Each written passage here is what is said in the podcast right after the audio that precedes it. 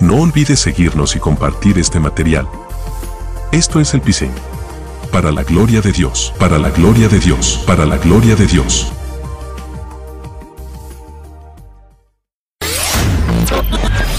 Gente que argumenta, gente que argumenta. Bienvenido a este espacio, bienvenido a este espacio. Temáticas de fe y más. Quédate en sintonía, quédate en sintonía.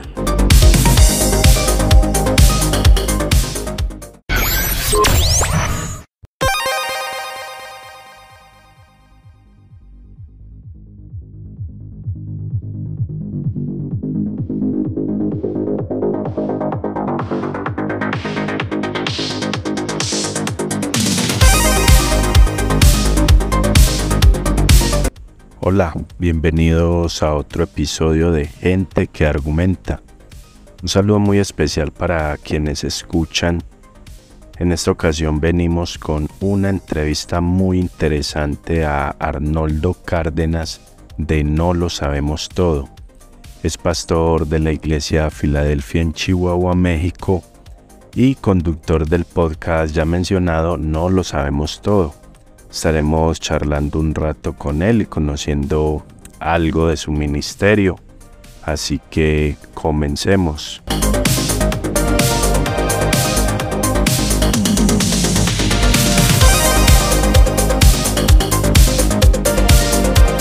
¿Cómo has estado? Mucho gusto, hermano. Un tiempo ahí siguiéndote en redes de acá de Medellín. Excelente, no, estamos bien, gracias a Dios, este, chambeando, dándole con todo.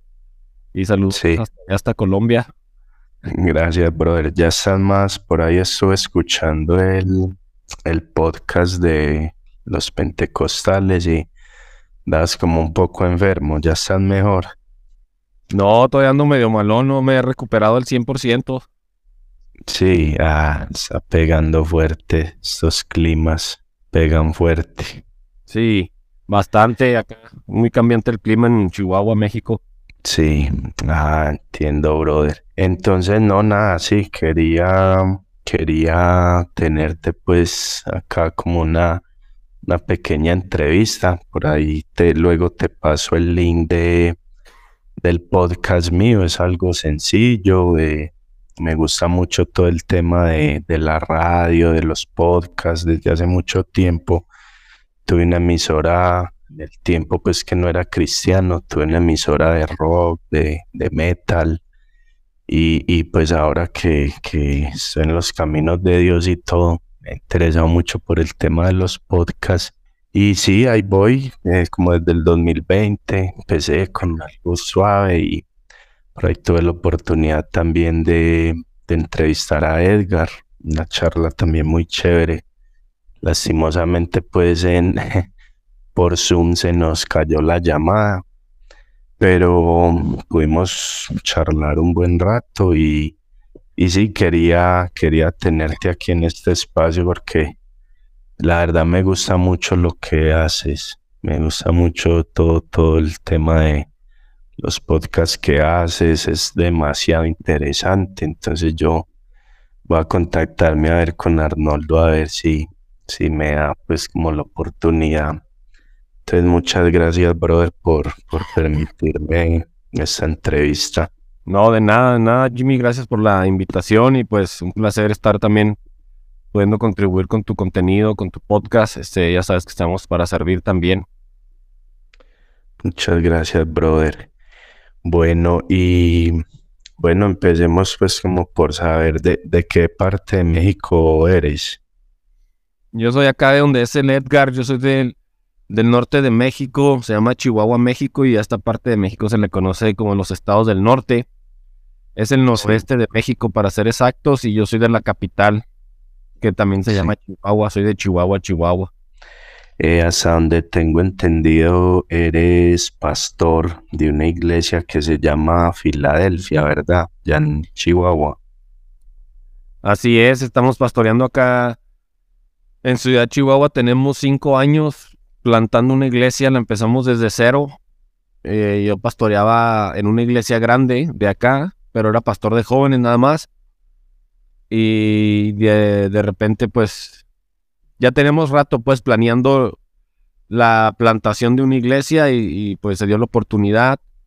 Eh, empezamos a trabajar con un equipo de, de, trabajo, de amigos, de siervos y ya tenemos cinco años. En noviembre de este, de este año vamos a cumplir seis años que plantamos esta iglesia, se llama Filadelfia. Ahí estamos trabajando como pastor principal y están otras dos personas como pastores asociados, otros dos amigos. Yo tenía ya trabajando como pastor eh, como cinco años como pastor de jóvenes en una iglesia. Termino mi, termino el instituto bíblico, el seminario teológico básico.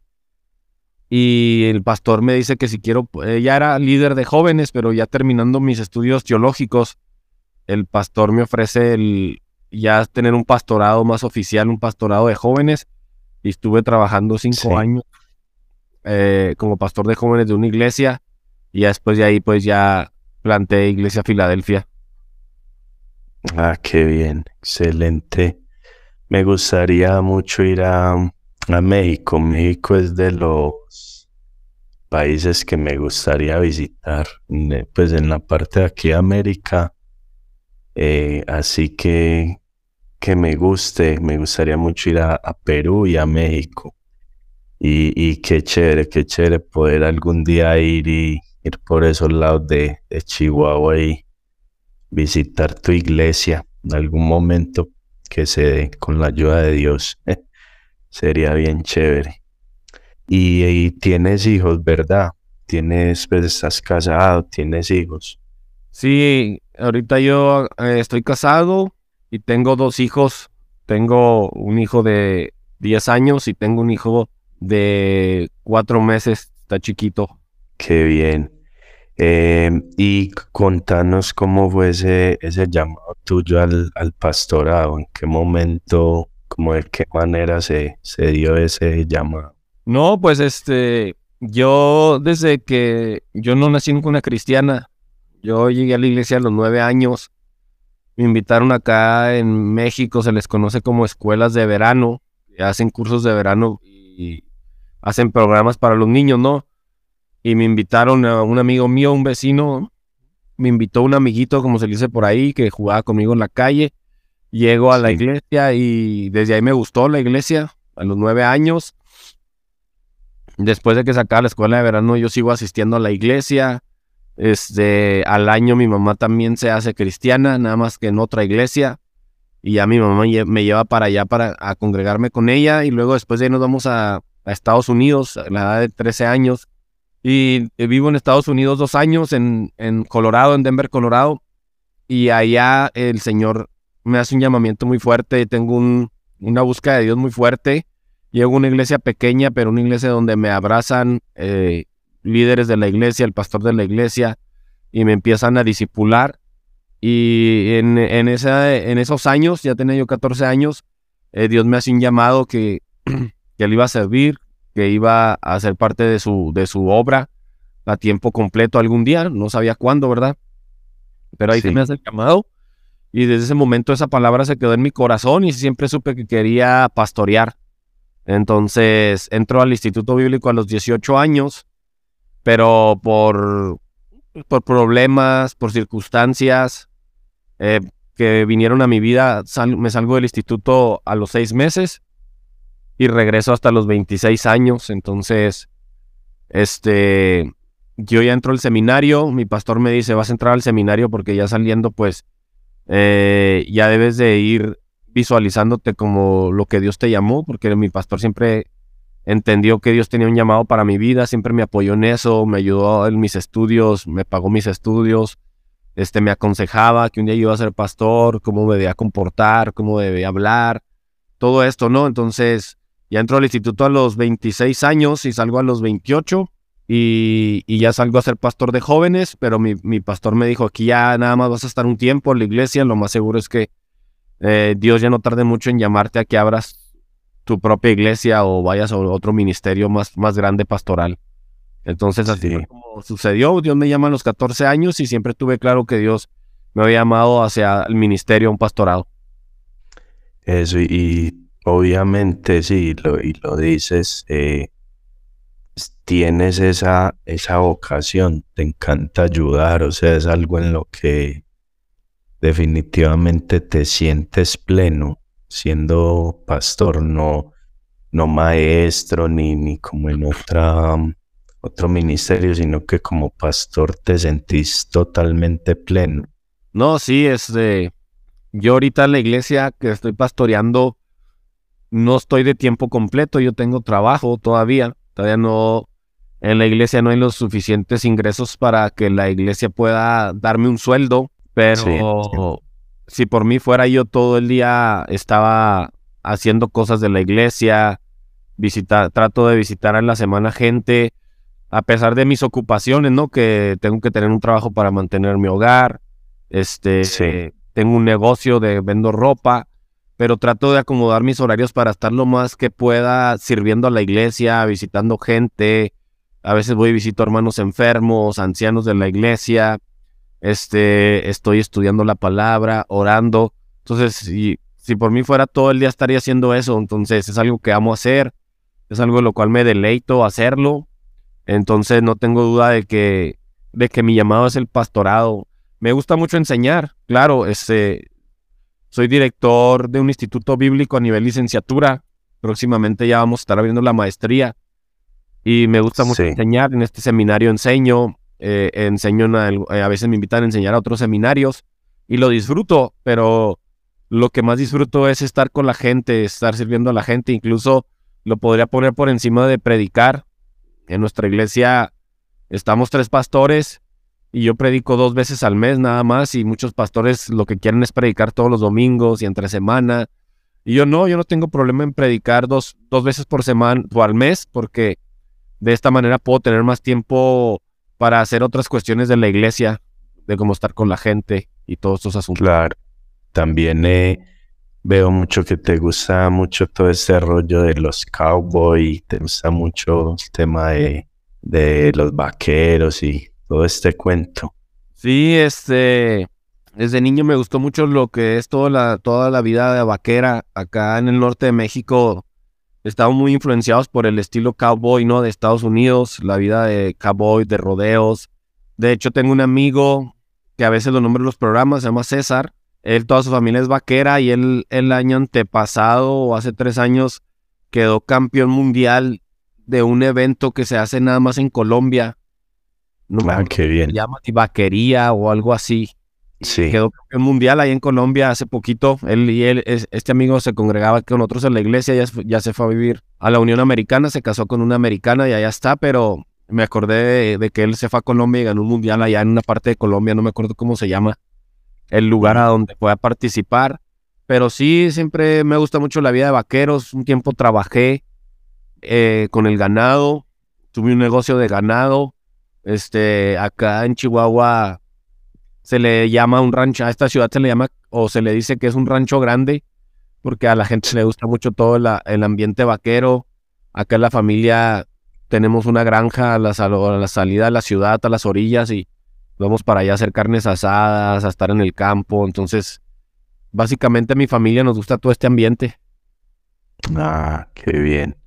Sí, es chévere, es pues nunca he tenido la oportunidad de, indagar mucho en ello y, como dices, ya, rodeado de ese ambiente mexicano, uno siempre ve como que la cultura ya es muy dada a eso, ve uno el tema de, los ranchos y, todo eso, pero, pero chévere. Y a veces que, que mencionas en tus podcasts que, que es una práctica, es algo que instruye mucho al hombre en cuanto a ser como más varonil, en todo ese tipo de cosas y suena chévere, suena chévere esta, esta cuestión de, de los vaqueros.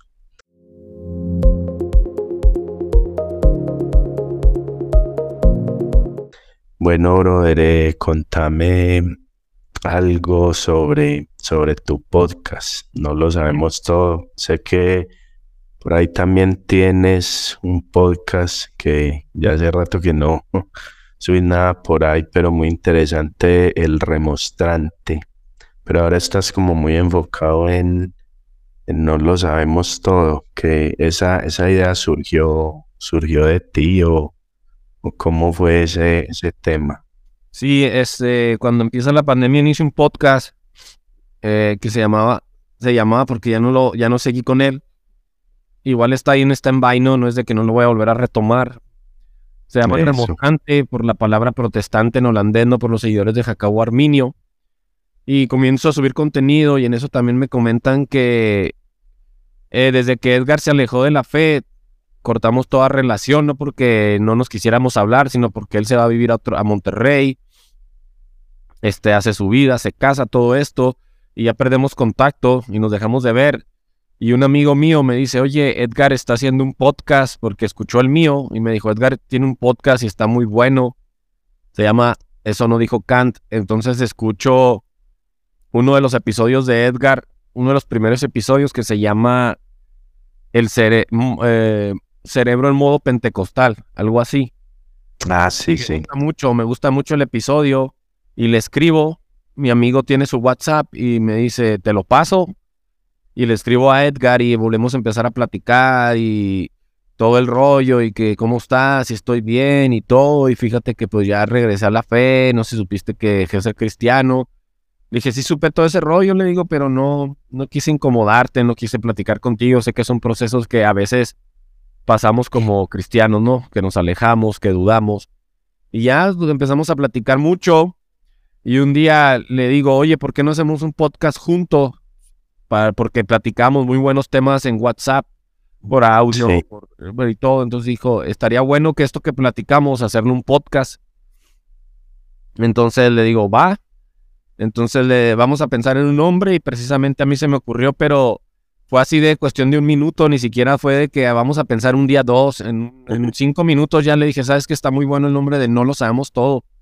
¿Qué te parece? No, va, haz el diseño, haz todo y, nos arrancamos. Entonces, es hace poquito más de un año, tenemos como un año, tres meses, cuatro meses con el podcast de No lo sabemos todo. Y la verdad es que más bien lo hicimos como para charlar nuestros temas no era así como que con otro objetivo, pero la gente nos empezó a escuchar, eh, a la gente le ha gustado, entonces pues ha sobrepasado nuestras expectativas. nos gusta el podcast porque hemos ayudado a mucha gente, nos ayuda a nosotros a crecer, a aprender más, a aprender más temas que aún ni siquiera nosotros conocíamos.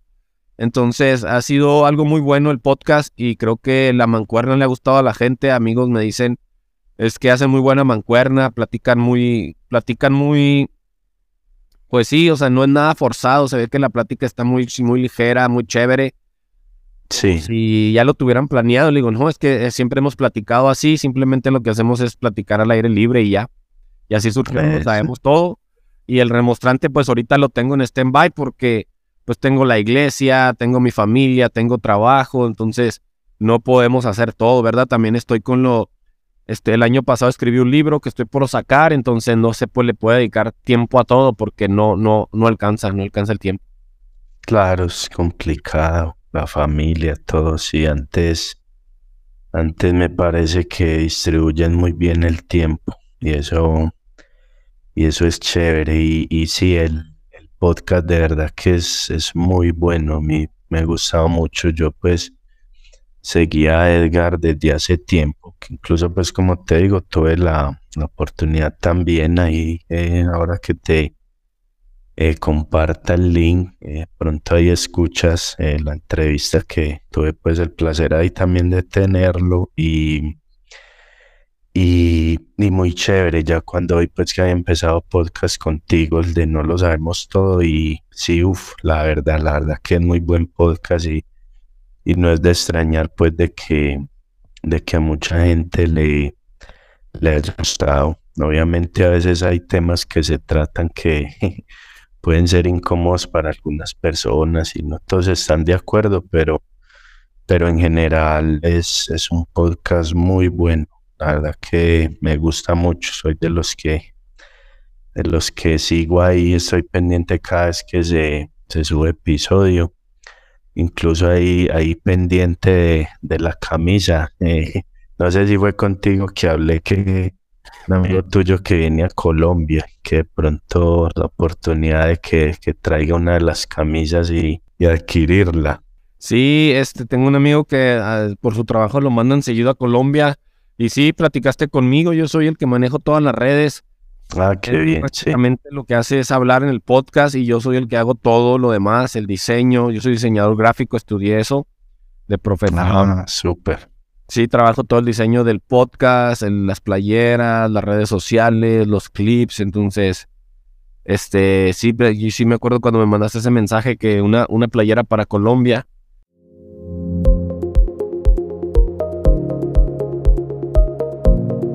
Y otra pregunta que, que te quería hacer, ahí que hablábamos pues de, de Edgar por lo que atravesó y eso, eh, nunca, nunca has atravesado tú por una situación como similar a esa, te has llegado a alejar o pues obviamente hay luchas en la vida de uno como cristiano, pero has tenido ese, ese tipo de, de luchas. Eh, yo me alejé del- de la iglesia, de la fe como dos años, pero no fue por cuestiones de, de dudar o de entrar en una crisis existencial como la que pasó Edgar. En mi caso, pues es como muchas personas les ha pasado, ¿no? Que se envuelven en el trabajo, en los asuntos del mundo, este, el entretenimiento y pues te alejas, simplemente te enfrías, ¿no? Como se dice por acá en el norte, se enfría tu corazón, dejé de ir a la iglesia, tuve un problema en una iglesia, bueno, tuve un problema en la iglesia que yo me congregaba muy fuerte, entonces me voy de la iglesia y en ese tiempo duró un tiempo sin congregarme. Entonces, pues fue un tiempo que prácticamente pues no leía la Biblia, no oraba, este, andaba en un ambiente no cristiano. Fue como un espacio de un año, ocho meses, casi dos años en lo que estuve así. Hasta que un día me invitan a trabajar a una iglesia como diseñador gráfico precisamente. Y pues Sí. acepto el trabajo y ahí acepto el trabajo y los pastores de la iglesia y las personas que me ofrecen el trabajo me dicen que necesito obligatoriamente congregarme para poder trabajar. Entonces, como el trabajo me gustaba, eh, acepté congregarme y de ahí regresé a la iglesia, primero pues por conveniencia, pero ahí Dios fue haciendo otra vez algo en mi vida, en mi corazón y, y- y fui restaurado. Ah, qué bien, hermano. Historia interesante, sí. Todos, yo creo que no, no son, no somos iguales. eh, pues las luchas son diferentes y en ocasiones, pues algunas sí, sí son similares. Vive uno ese tipo de vivencias, pero, pero eso sucede. El tema de la fe es, es como han tratado en podcast también ustedes de de ir madurando, de madurar la fe y, y es lo importante de, así uno caiga, eh, levantarse y, continuar. La vida en, en el Evangelio es algo muy bonito, es algo maravilloso. eh, uno, uno recuerda pues sí muchas cosas anteriormente cuando no era uno creyente.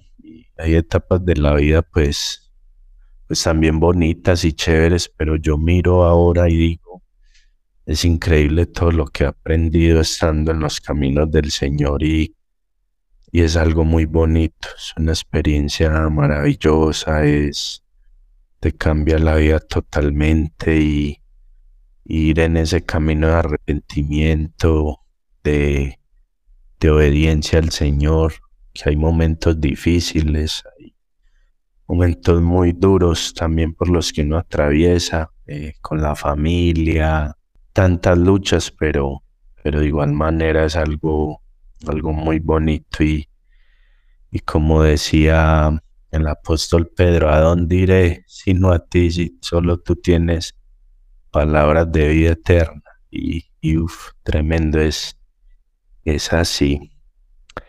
Em, otra pregunta que ah, te quería preguntar, ¿y te gusta mucho la lectura? ¿Eres bien lector también o no?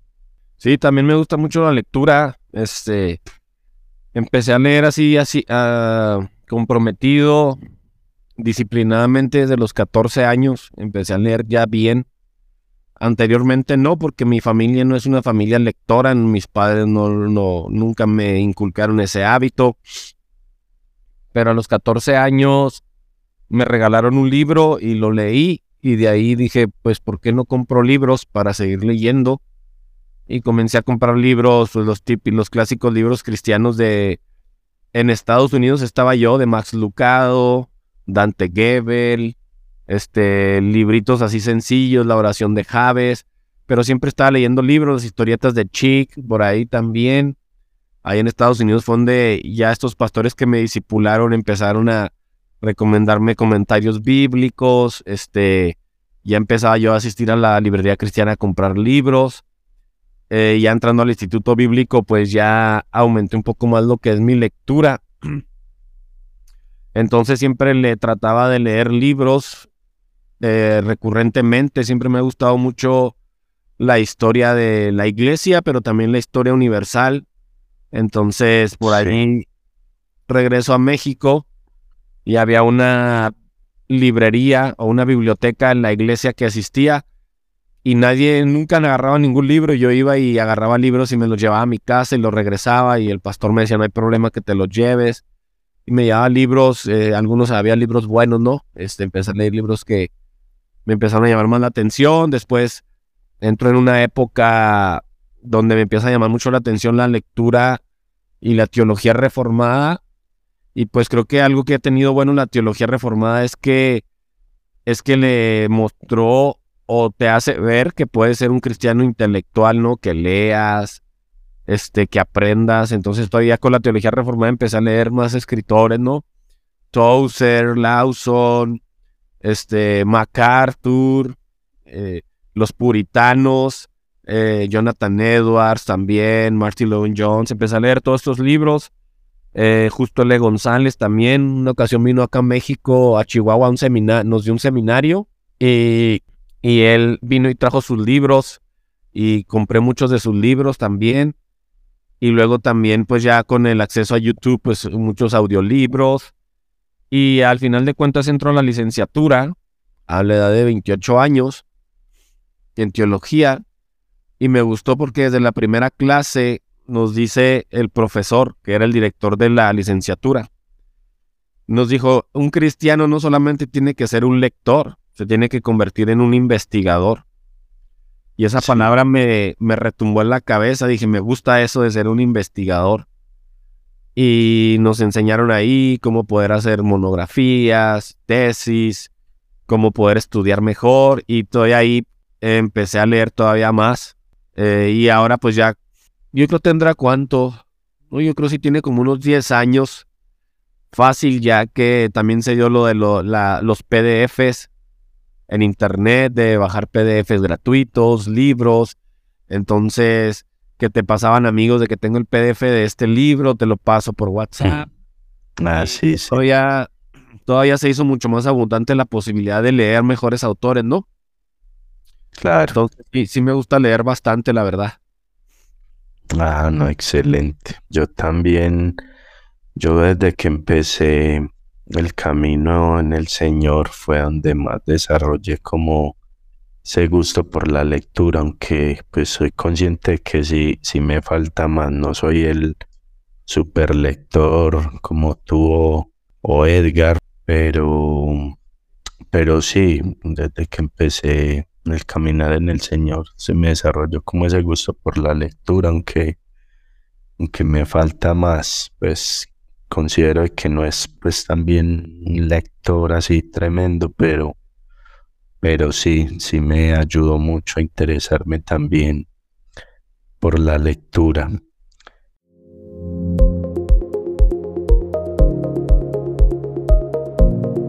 Eh, tú has mencionado en podcast que, que eres pentecostal, incluso ese último eh, podcast que hicieron está bastante interesante. Lo recomiendo a la gente que, que lo escuche, está bastante bueno y, has dicho que, que, eres pentecostal, ¿cierto? Sí. Esa es la denominación a la que perteneces. ahorita la iglesia que, que fundamos no es no está adjunta a una denominación, pero nosotros predicamos abiertamente en la iglesia que nosotros tenemos una, una tradición pentecostal. Yo la iglesia que me convierto o que llego a Jesús a los nueve años es una iglesia de las asambleas de Dios pentecostal. La iglesia que ya empiezo a ir con mi mamá y a la que fui prácticamente casi toda mi vida hasta que me voy a Estados Unidos eh, era pentecostal. Me voy a Estados Unidos y llego a una iglesia más pentecostal porque en Estados Unidos hay un fenómeno muy raro que las iglesias se quedaron como estancadas o, en el imaginario del, de 1990 en México. Tú ya es una iglesia latina mexicana o una iglesia mexicana en Estados Unidos y te vas a transportar a los años 90 de las iglesias pentecostales. Entonces llega una iglesia todavía más pentecostal que en Chihuahua. Después de esos dos años me regreso a la iglesia que yo pertenecía y pues siempre he sido una iglesia pentecostal de las asambleas de Dios este, en el seminario que estudié, mi bachillerato teológico es un seminario de asambleas de Dios, pentecostal, que te dan clases de la historia del pentecostalismo. Eh, teníamos veladas de oración, de avivamiento.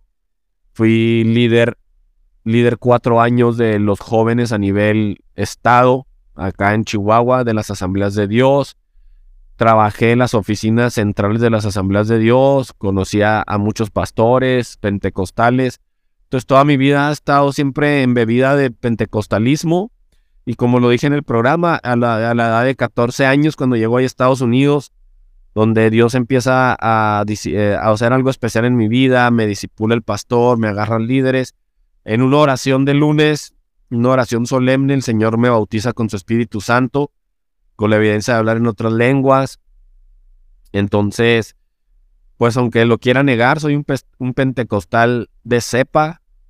Claro, este, yo lo he confesado que ya soy más ecléctico, ¿no? Porque hay doctrinas de las asambleas de Dios de las cuales no comparto, o de los pentecostales de las cuales no comparto, entonces no puedo ser un pentecostal del todo, pero sí soy en mi gran mayoría, en mi creencia, en mi tradición y en mi experiencia, pues pentecostal. Exacto. Ah, no, qué bien, brother. Eh, ¿crees, tú crees que las, bueno, ya acabas de decir que eres ecléctico, también te estás yendo por ese, ese lado, pero ¿crees que las denominaciones dividen o por el contrario enriquecen el, el cuerpo de Cristo? Las, las, de, las, de, las denominaciones creo que hacen crecer el cuerpo de Cristo, porque dice justo Ale González, si nos hubiéramos quedado con una sola tradición, la iglesia no hubiera crecido. Gracias a, la reforma protestante, gracias al luteranismo, y luego que de ahí se desprende como una contra como una contratradición o en contra del luteranismo lo que lo son el anabaptismo, del anabaptismo sale el pietismo, sale los movimientos de santidad, sale, sale el metodismo, sale el, pentecostalismo y luego del luteranismo pues ya tenemos otras tradiciones ya más, sale el, está el calvinismo también con Juan Calvino, el metodismo, eh, bueno, el, puritanismo, no, el puritanismo también sale del calvinismo. Entonces todas estas divisiones que se han dado de denominaciones, de tradiciones, de movimientos, pues lo único que han hecho es ayudar al crecimiento del evangelicalismo. Si nos hubiéramos quedado en una sola religión, como lo es la católica, que aparentemente es la más grande porque cuando te bautizas de niño te hacen parte de la membresía del catolicismo, pero la realidad es que ya la gente crece y se va del catolicismo, se va a otra denominación, a otra religión, o simplemente ya no es, ya no es de ninguna religión. Pero precisamente creo ese argumento de Justo L. González, gracias a tantas ramificaciones del Evangelio, es que ha podido proliferar el Evangelio en todos los continentes del mundo. Claro. Sí, incluso yo, pues lastimosamente uno ve mucha pelea en redes y, y tengo un podcast que hice con un amigo de Puerto Rico que, que habla acerca de las denominaciones.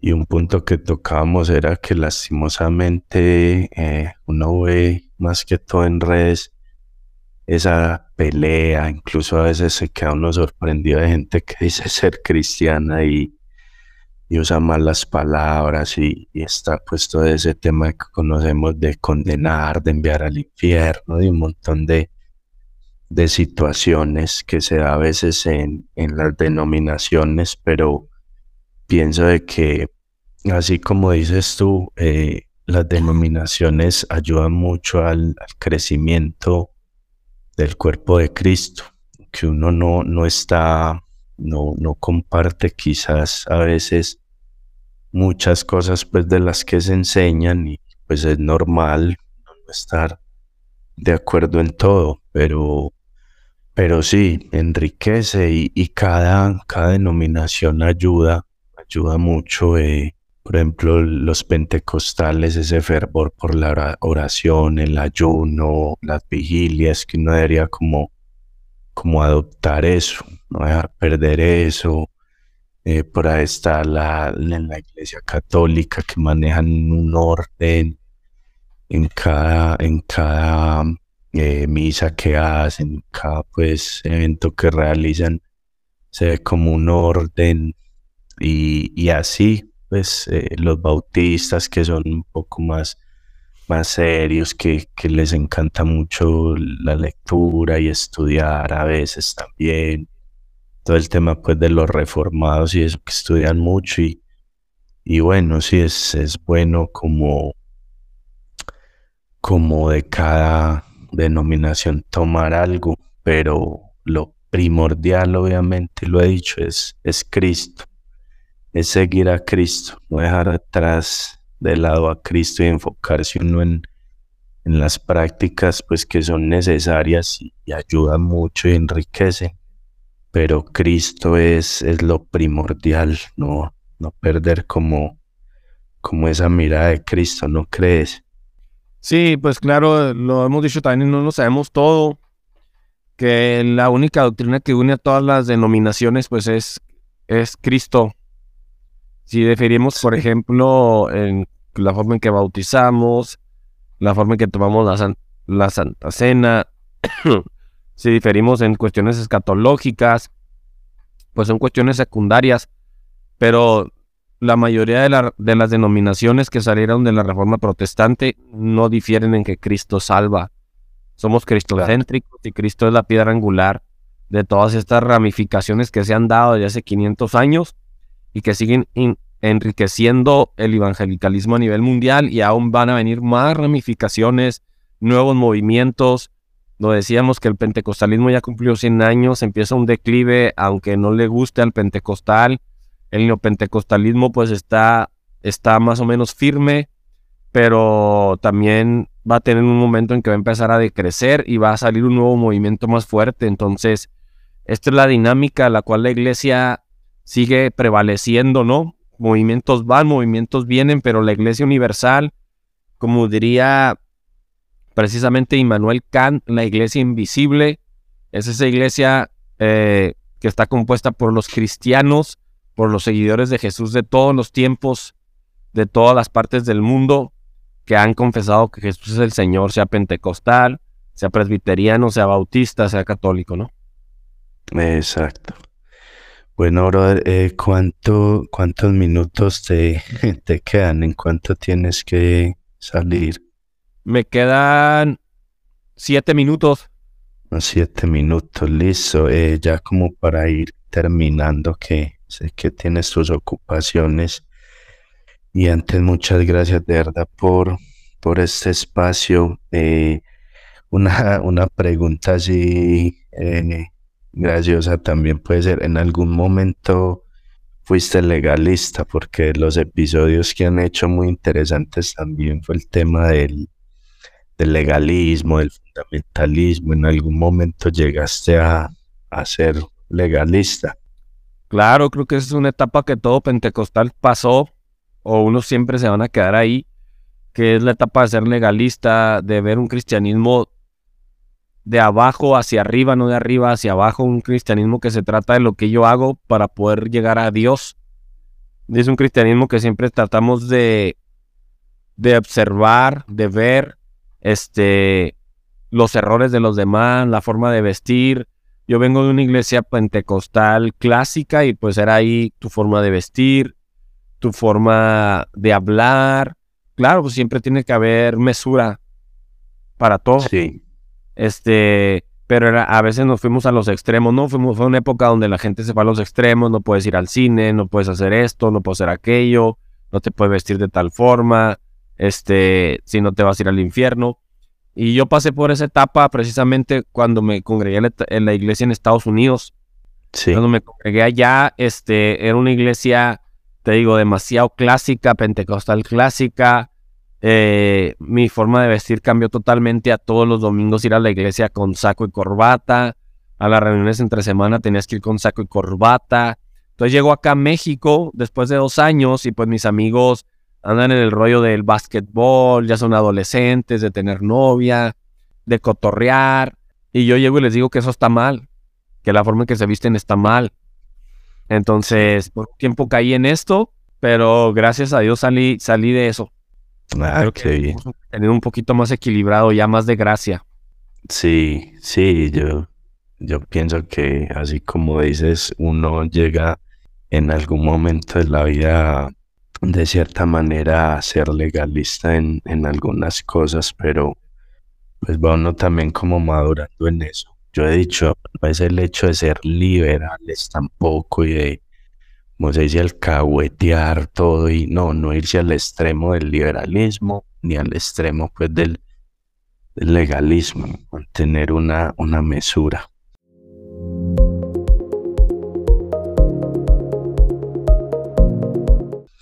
Y bueno, brother, ya, ya para ir terminando, algo que me, me, me gusta mucho, me gustó, es que todo, todos los episodios son, son buenísimos. Cada uno, cada episodio son muy chéveres, pero de estos últimos episodios de No lo sabemos todo, eh, que trataron el tema de la feminización de los hombres en la iglesia, me llamó mucho la atención, ya que sabemos que con todo este cuento del progresismo han querido feminizar a los hombres y empoderar pues como a las mujeres. Y, obviamente las iglesias lastimosamente no, no se salvan de esto. Contanos cómo afecta a esto a la iglesia, aunque las personas pues que, que escuchen pueden ir a escuchar el episodio que, que lo tienen ahí en, en las redes, que ahora nos, nos las recuerdas, pues no las dice porque no se han mencionado. Eh, ¿cómo afecta esto a la iglesia? Y de continuar así, ¿qué crees que le esperan a las iglesias en unos años de, de seguir esto así? Bueno, todos los excesos son malos, dijo San Agustín. En los excesos no está Dios, dice en una de sus confesiones. Y creo que por más de dos mil años, bueno, ni sé si dos mil años, la iglesia estuvo balanceada para el hombre nada más. Y de alguna manera es una de las cosas o argumentos que dan las mujeres. Pues dos mil años estuvimos aguantándolos, ahora nos toca a nosotros jugar nuestra parte relevante en la iglesia. Pero creo que no se trata de eso, no se trata de que si tantos años estuvo balanceada la iglesia o inclinada hacia el hombre nada más, pues ahora tenga que estar otros dos mil años inclinado hacia la mujer. Creo que debe entrar mesura tanto la mujer como en el hombre, como en el cristiano, y saber que necesitamos un balance, que el hombre es importante para la iglesia, muy importante, y la mujer también lo es.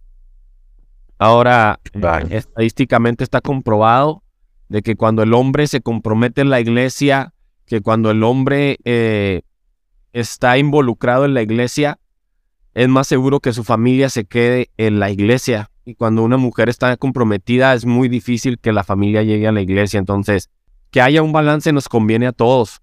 Que la balanza se incline hacia nada más hacia los, que esté inclinada nada más hacia los hombres, pues afecta mucho.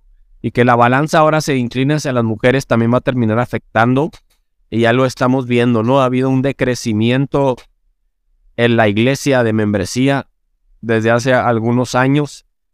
Ha habido un crecimiento acelerado también en, la, en, en los hombres afeminados en la iglesia, en el homosexualismo dentro de la iglesia. Esto tiene que ver mucho también con la feminización del hombre, ¿no? Con hacer de lado al hombre dentro de las iglesias. Creo que el hombre tiene un rol importante y la mujer también lo tiene. Entonces, debemos de ponernos de acuerdo, debemos dejar nuestras ideologías a un lado y dejar que el Señor Jesucristo sea el que reine en la iglesia y ser iglesias, yo siempre lo, el, yo, yo no apelo por iglesias donde el hombre gobierne o la mujer, yo apelo por iglesias familiares. Estamos en una época de iglesias de individuos, no de familias. Y creo que debemos de regresar a un modelo familiar dentro de las iglesias. en, el libro de los Hechos dice que, que se agregaban los que debían de ser salvos. Pues los que se agregaban eran familias. El padre de familia se convertía y la familia llegaba a la iglesia. El patrono se convertía y toda su casa iba a la iglesia. Entonces ese es el modelo, ¿no? Juntos ir a la iglesia. Entonces esperemos que se pueda recuperar ese modelo. Se ve complicado, pero no se ve imposible poder recuperar el modelo familiar, donde mujer, hombres, jóvenes, niños tienen un, rol importante dentro de la iglesia. Amén. sí, brother, muy, muy interesante la verdad. Bueno, Arnoldo, hermano, muchas gracias de verdad por este espacio. Un placer, pues, haber charlado contigo. Se aprende bastante.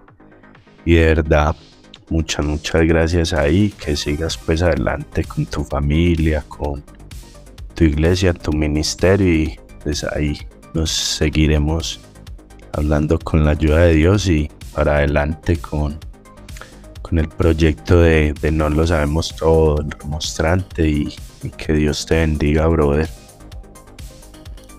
No, muchas gracias por la invitación, Jimmy. También te deseo lo mejor para tu podcast, para todo lo que estás haciendo, no nada más el podcast, los asuntos que estás haciendo fuera de, de redes, ya sea en iglesia, familia, amigos, este, te deseo lo mejor éxito, hermano, este, y gracias por la invitación. Eh, voy a decir nada más las redes de no lo sabemos todo antes de despedirnos. Claro.